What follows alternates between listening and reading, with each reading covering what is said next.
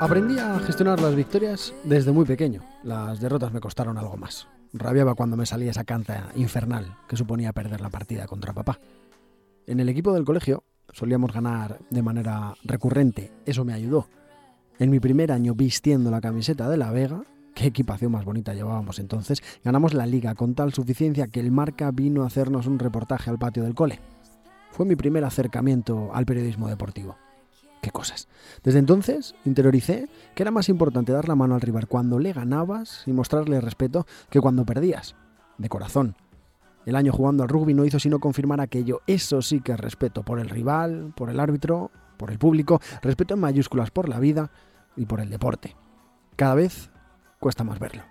Gestos de grandeza deportiva los recuerdo en las finales de Champions, cuando el vencedor levanta del suelo al vencido y le da la palmadita para seguir hacia adelante. No sé si seré capaz de inculcarle esa enseñanza al MVP. Disfruta cuando me gana, se lo noto.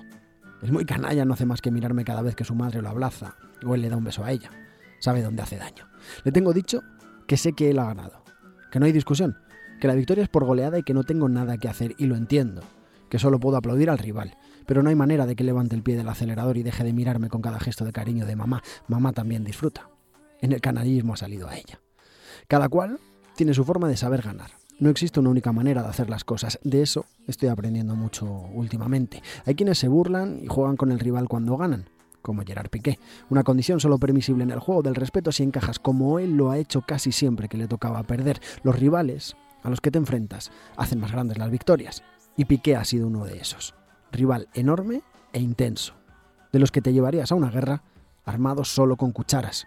Quizás lo de la confianza. A ese juego burlón también se lanza últimamente a la grada del Bernabéu. Primero fueron los cánticos del Quédate con Xavi Hernández como protagonista y la semana pasada, en el repaso de Champions al Celtic, el papel principal se lo llevó el Cholo. Ahondar en la herida del rival, en según qué ocasiones y según de qué manera, es poco elegante.